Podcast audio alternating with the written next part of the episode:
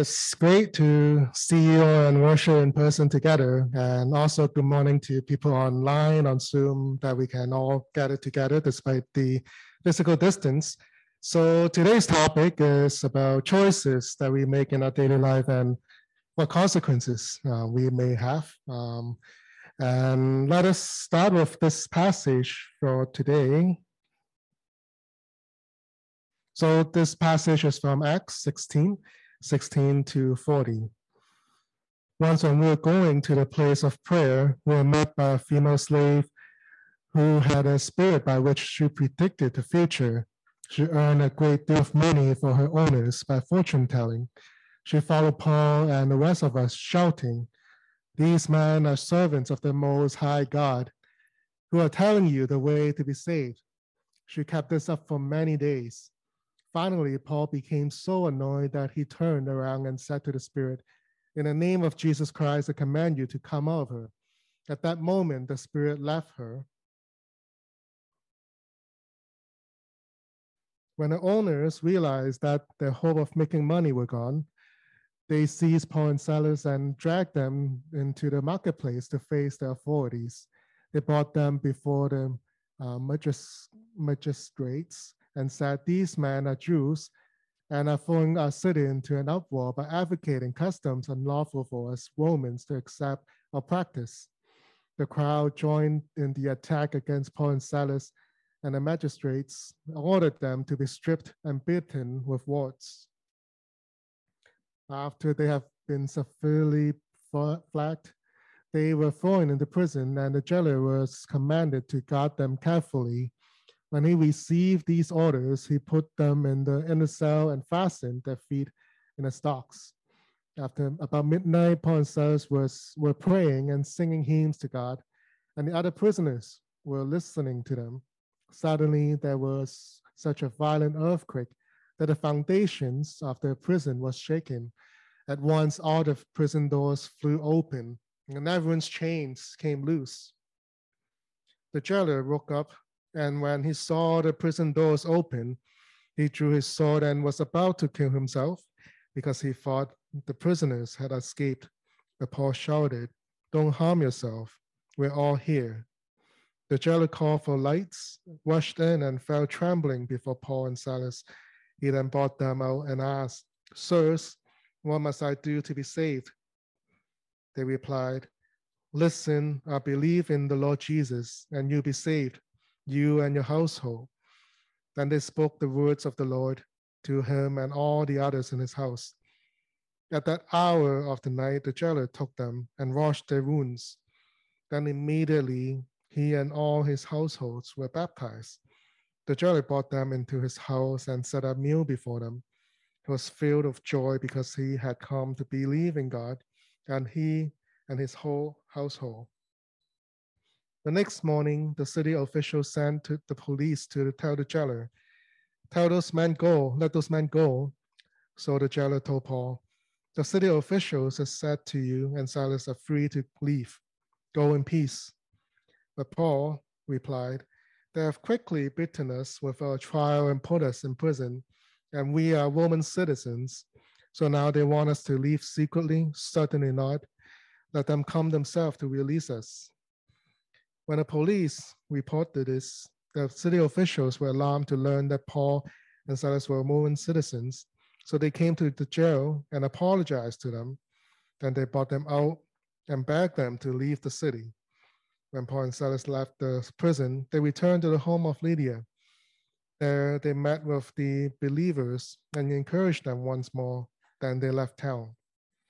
So this is a pretty long passage, but it's a narrative and it's documenting what Silas were doing in the early days. Um, let us pray before we begin today's message.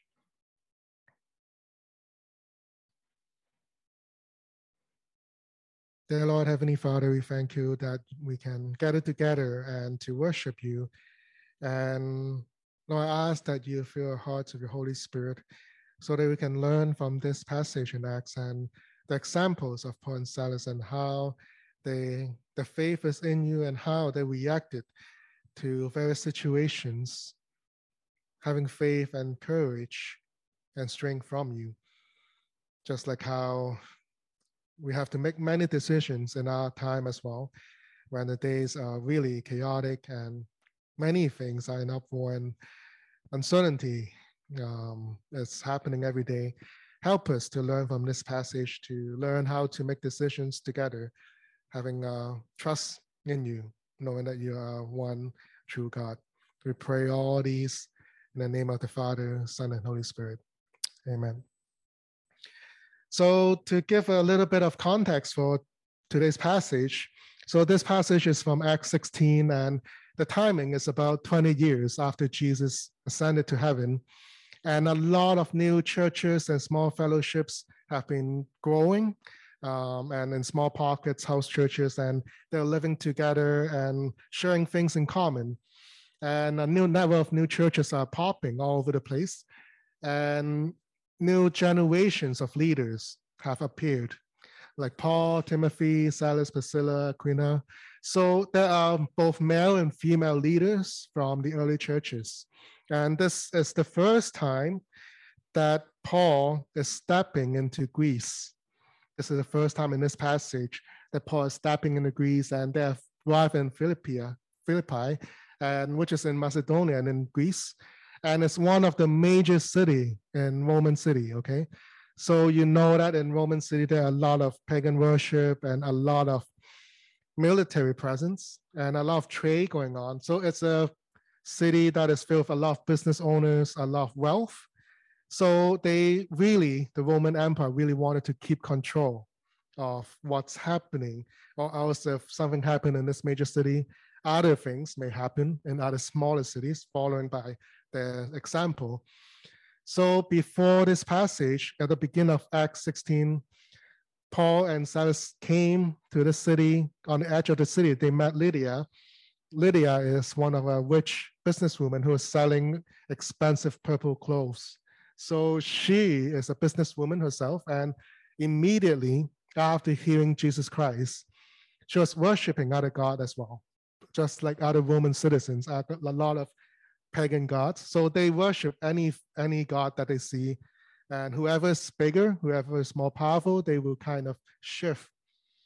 But the moment that she heard about Jesus Christ from Paul, she see that Jesus is a true God, the one true God, Son of God. So, so she immediately became a Christian and she was baptized in the riverside.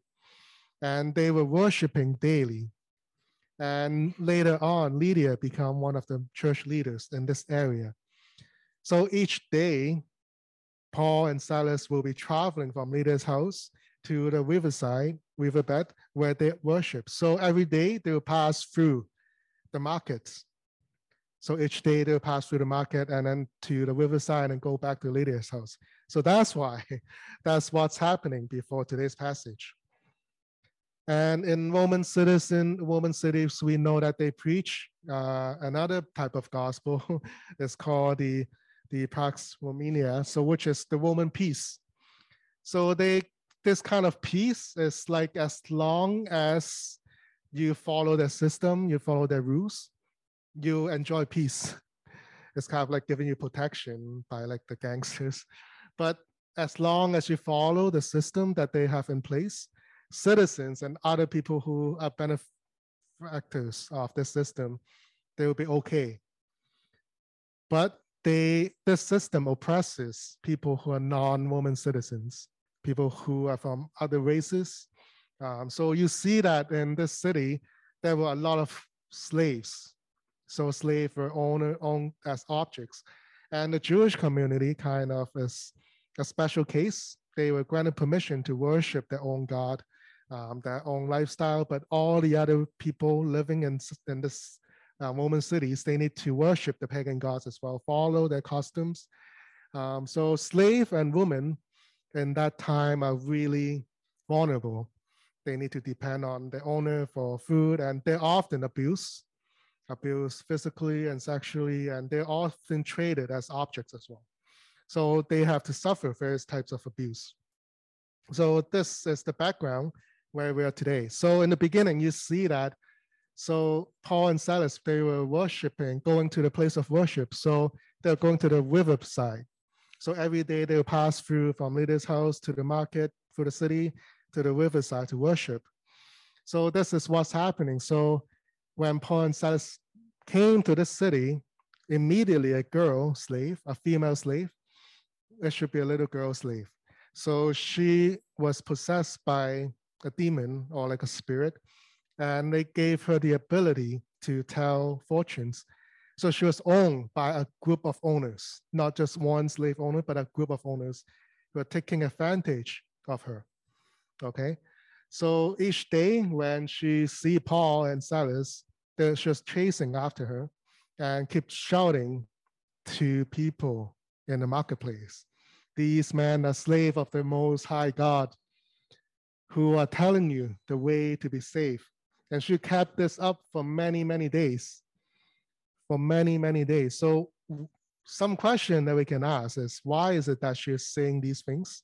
And why was Paul getting so annoyed? So the first couple of days, Paul and Silas didn't really pay attention to and just kept walking. But eventually, I guess people around started to pay attention to what's happening. So why did Paul get annoyed in the end and why didn't Paul do anything sooner? I think it comes from what the slave girl was saying.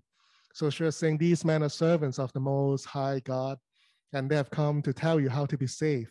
In other translations, servants is the same word as slaves. So they're saying Paul and Silas are slaves to the Most High God. Again, Most High God is a sensitive word in this part of the city because there's so many pagan gods and they have their own religious system, worship system, and it means power. So if there's an intruder, most high God come in, and these two people are representing these two high goddess alerts. And also they have come to tell you how to be safe. It's also meaning liberated, how to be liberated. So imagine a slave girl who is uh, been abused for many years, being used, keeps shouting these things around the marketplace, what would the other slave do? what would the other slave owners do if they hear what they said is true? So this this kind of really sensitive words because the slave, the city and the market is filled with other business owners, slave owners so slave and servants are sensitive words and they want to keep their wealth. They don't want anything to happen to their way of life. They want to keep making money. And to be freeing slaves in that time is unheard of. And the God, the word most high God in this is another sensitive word too, which is attacking kind of the establishment of the religious order of the city. So we see that Paul finally got annoyed and he did something. So as we see that in New Testament when Jesus went into a city, when Jesus encountered different spirits, the spirits cannot help themselves but to pronounce this is Jesus, Son of God. The spirits can't help themselves because they're afraid of Jesus, the name of Jesus.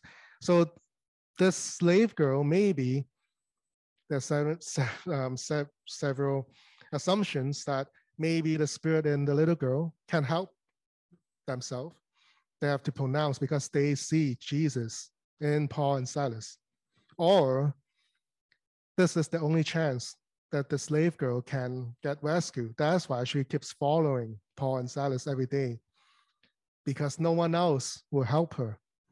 This is the way the things is in that city people see that she's being abused daily, but no one's doing anything. So maybe this is the whole, one and only chance for an outsider to help and do something because of Jesus' name.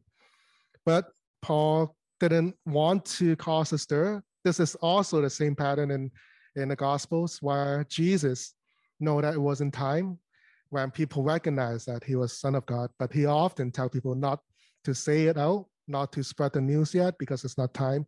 So maybe in this case, it's not time to stir, like stir the pot right now. So, but eventually Paul couldn't take it. So maybe it's the spirit in him that stirred him to do something. Um, yeah, so we wonder why why did the girl keep following Paul and Silas, and why did Paul kept so, for so many days? But eventually, the spirit in him stirred, and he cast away the spirit in the little girl.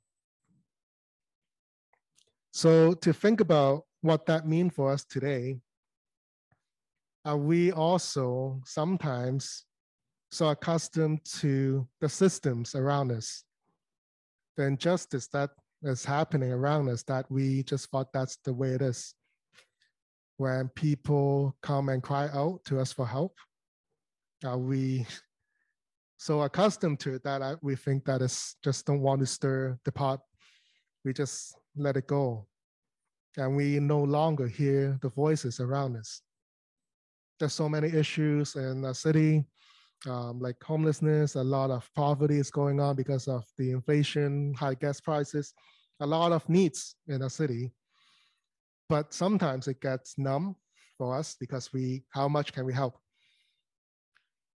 Maybe we don't want to face it, and eventually, all the mumbling and all this voice stir us to actually take action. Maybe. So, what will you do if you're Paul in this case? if you know that you have a power to cast away the spirit in the little girl, would you do the same thing and help her earlier? Would you help her on day one or wait it until you can't take it anymore and then do this action? So this is something to, for us to think about. What kind of injustice or systems right where ourselves are in? What can we do to kind of change if we do have the power would you make the choice? So this is something for us to think about.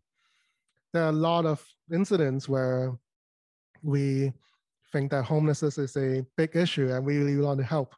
But sometimes if a homeless shelter will be built next door to where you're living, would you, what kind of reaction will you have?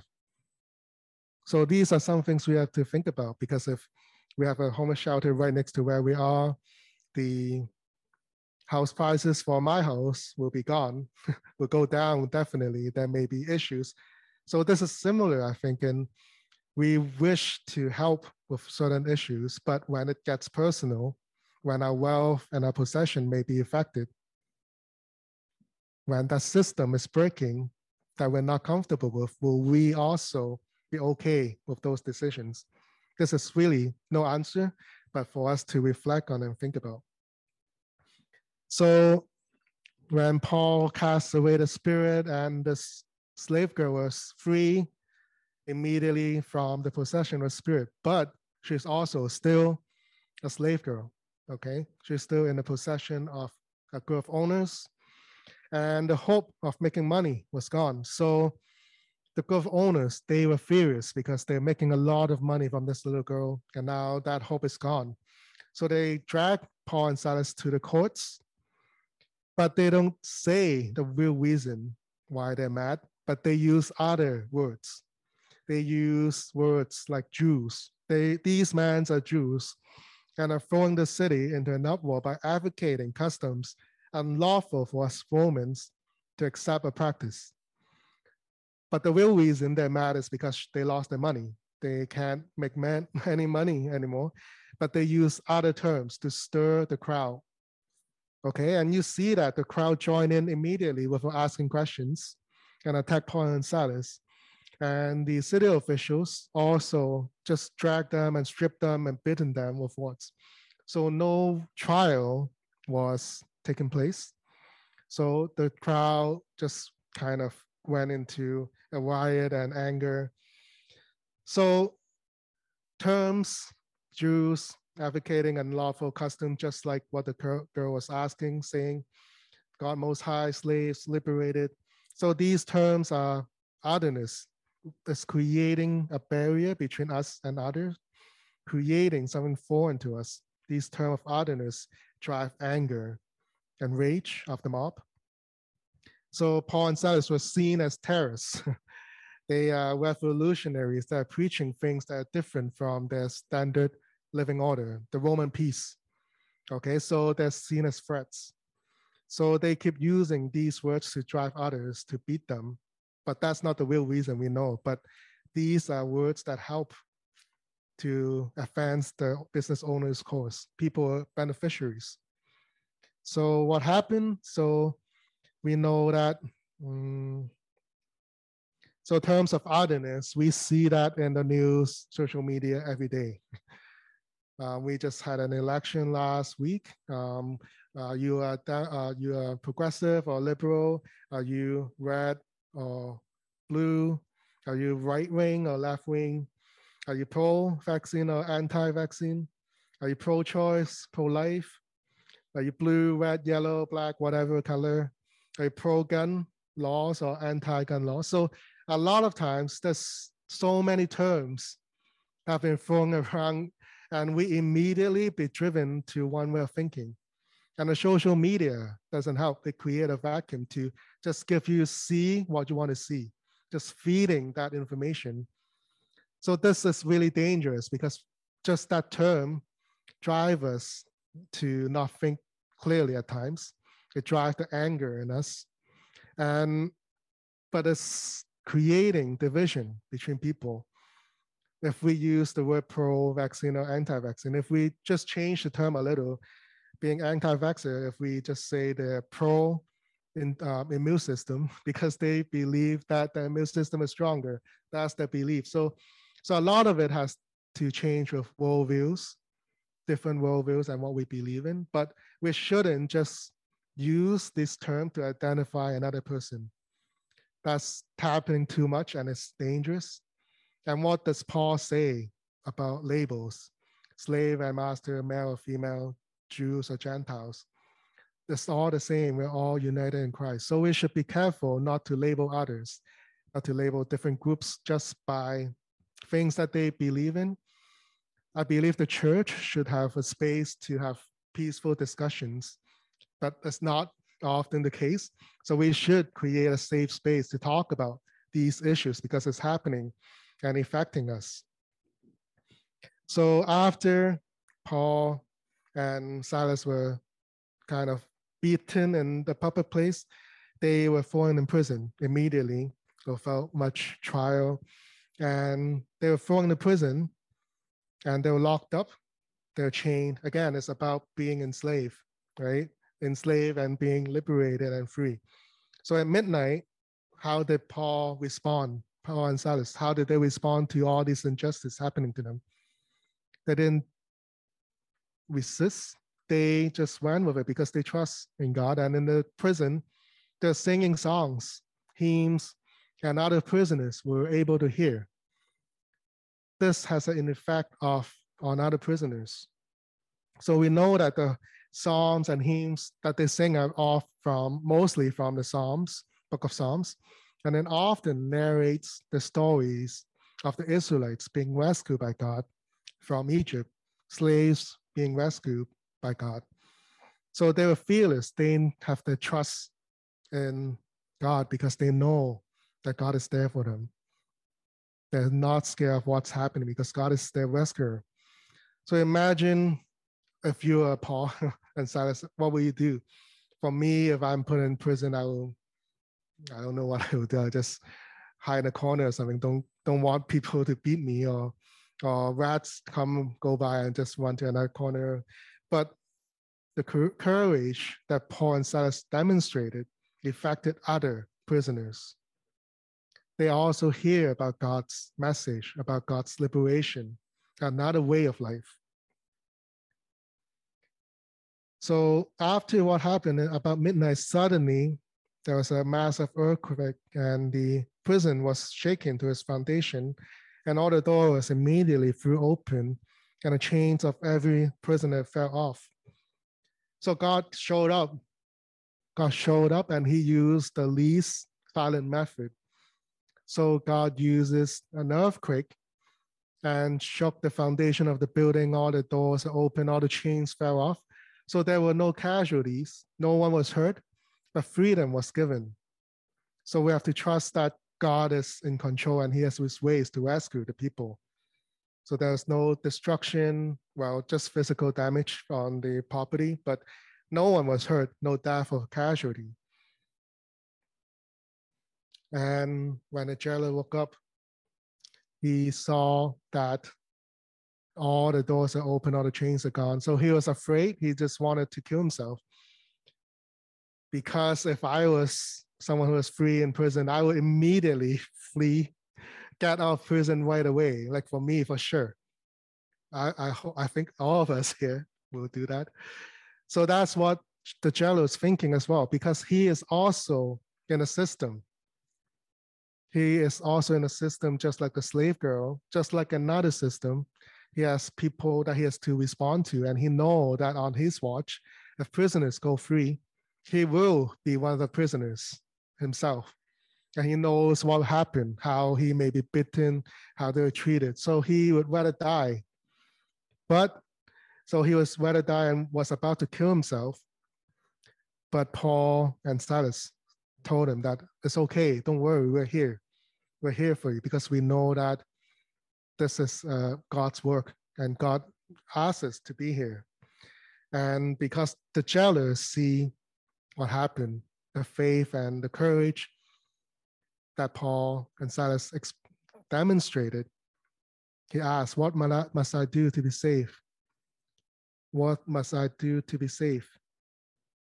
Is he asking about how he can be safe from getting in trouble, from all the prisoners being free? Or is he asking something deeper? Is he asking for something deeper about life?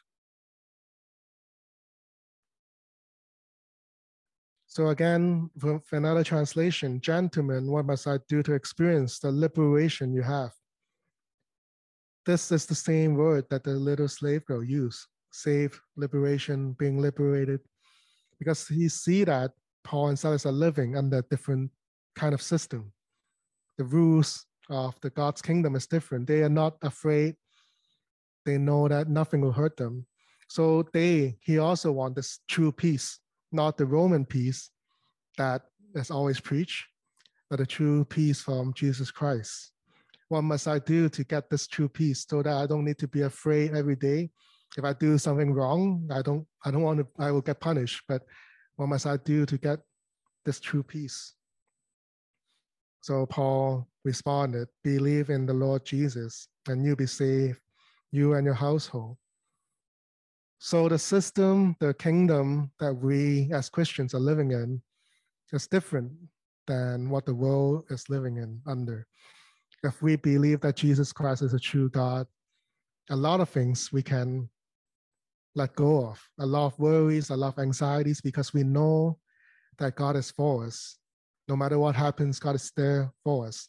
And we have brothers and sisters in the church to live together in this common belief. So, so if we believe in Jesus, we'll be safe. And also for our household, it's a transformation, not just yourself, but your household as well, your family. And immediately after the jailer took them, Paul and Silas back to his house. And only this time, after after he see that, he was able to heal the wounds, wash the wounds, and bandage them. So we see that how long it has been, a full day. The bitten and blood was running, nothing was happening to them until now.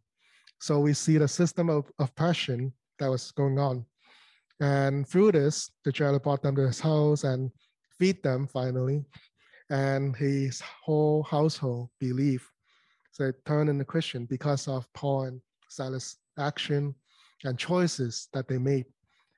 The choices of being still and believing in God, not going away, not acting like any other Romans, but just being in God, trusting God will help them. So again, have confidence in the Lord Jesus and you will be liberated, and so will your household. So if we have to make choices today in our household, how do we make choices? A lot of times we pray and know that God will help us to find answers. It's trusting in God that we don't live in the same standard. We don't care about the same things that rich or have a lot of possession. If we don't care about those, because we know what is truly worthy, what is truly we need to go after. So we'll be liberated from the earthly rules. So when I was younger, I used to always being asked to get a good like get a good education, get a good job, get a house, get a get a wife. That's the formula, right? But we know that it's not true anymore because life doesn't work that way. And even if you have all those things, doesn't give you happiness, right? So that is not a formula for everyone. We live under a different set of rules and belief. So in the end, the next morning, again, it's a choice that Paul and Silas was making. They were at the jailer's house. They could have left, flee the city. They don't have to go through this again. But they decided to stay again. So these are the choices that they made. So the next morning, the city officials, uh, the Santa police, tell them to let Paul, these two men go because they, they don't have any sins or like they're not by law um, against the law. And the city officials tell them to go in peace. But it's interesting, again, what the Paul say. They publicly accuse us and beaten us, and now they want us to go. So we're Roman citizens. You can't treat us like that. So I want you to issue an apology. How bold is Paul? Paul is bold not just in his identity in Christ, but in his Roman citizenship. There's power and rights. So because of those laws, the police go back to the city officials, they're afraid. So for the city officials, they also are slave to another set of system. So just like the society today, just layer upon layer upon layer. We also are in this system as well. So if we want to be free, we have to see through that. Doesn't they don't have power in itself. They just want to keep us in check um, so, so after they see that the Roman citizens, they're afraid and came and apologizes, asked them to leave. But again, Paul made the choice not to leave. They stayed and ministered to Lydia and the early believers before they left. So we see the different choices that Paul made through these one or two days incident, the many choices of how he has his faith in Christ, how he is so centered in what he has to do. He knows clearly who he is. He is a child of God, a Christian, also a Roman citizen, how and what rights he has. So the question for us is what kind of system are we enslaved to today for ourselves? And do we truly know who we are, our identity in Christ? If we do, a lot of times we can detach a lot of worries and anxiety. But what kind of system are we ourselves enslaved to today? So many of you know Crispy, so she works in psychotherapy, work with a lot of kids these days, and a lot of kids to adults to seniors.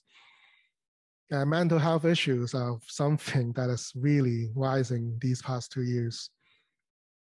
And it's because of all these worries that they need to meet a certain standard, certain values that are set by social media, IG, or different type of system. Because we see those things every day. Our self-image, uh, are being, our self-confidence are being plummeted. we kind of learn to have to live a different way and we can't meet that system, our self-confidence, our anxiety just come up. So, so these are systems that some of the system that we're enslaved to.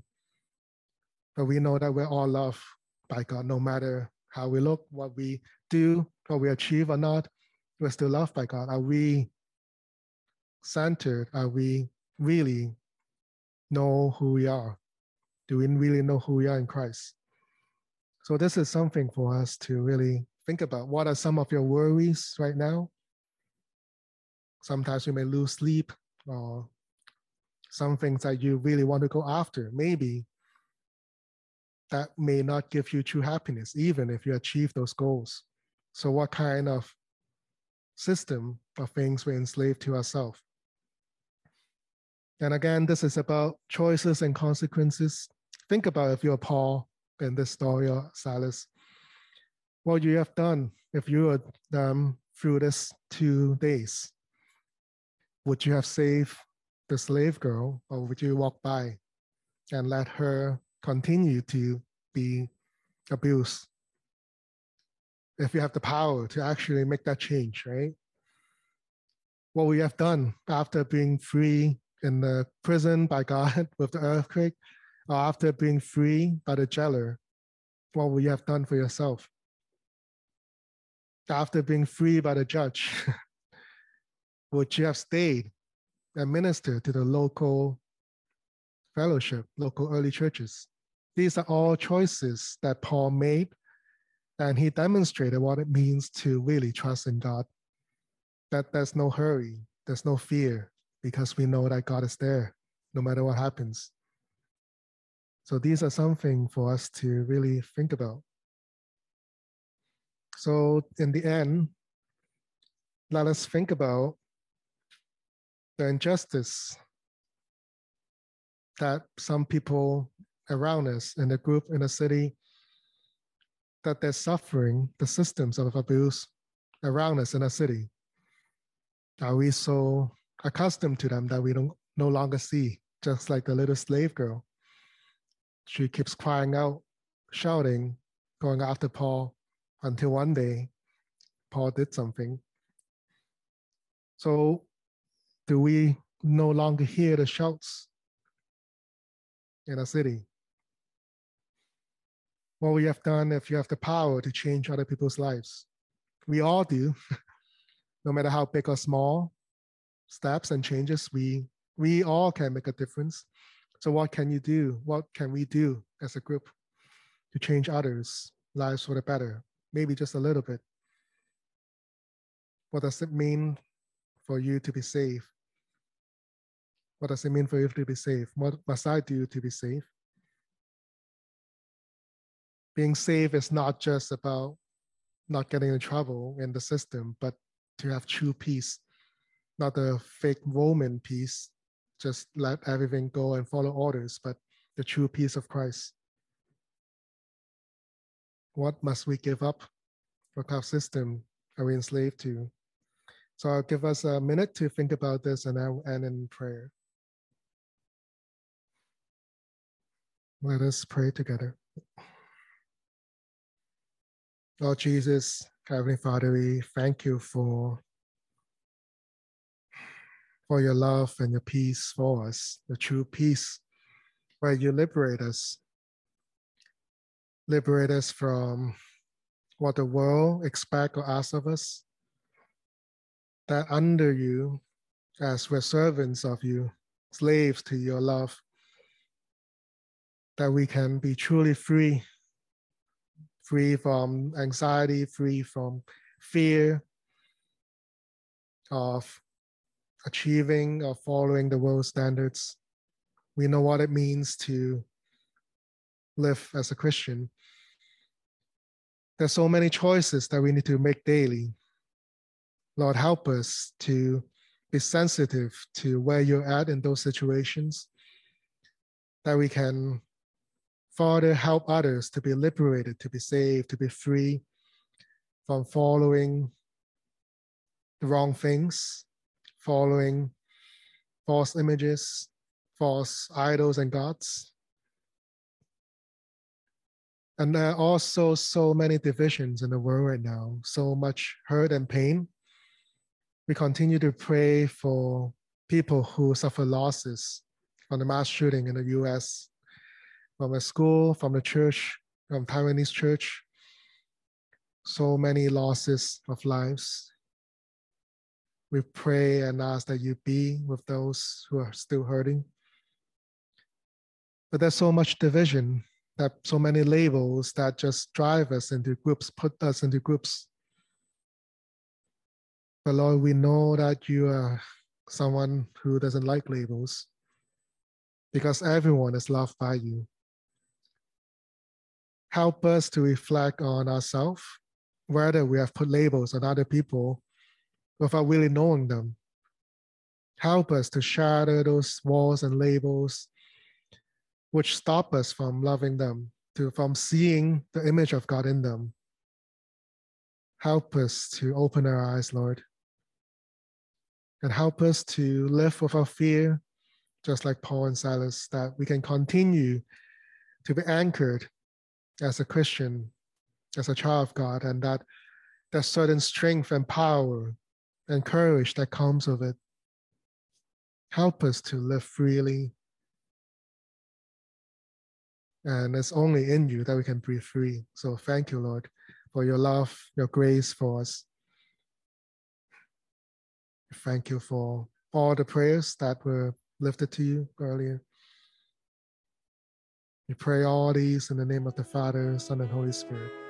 Amen.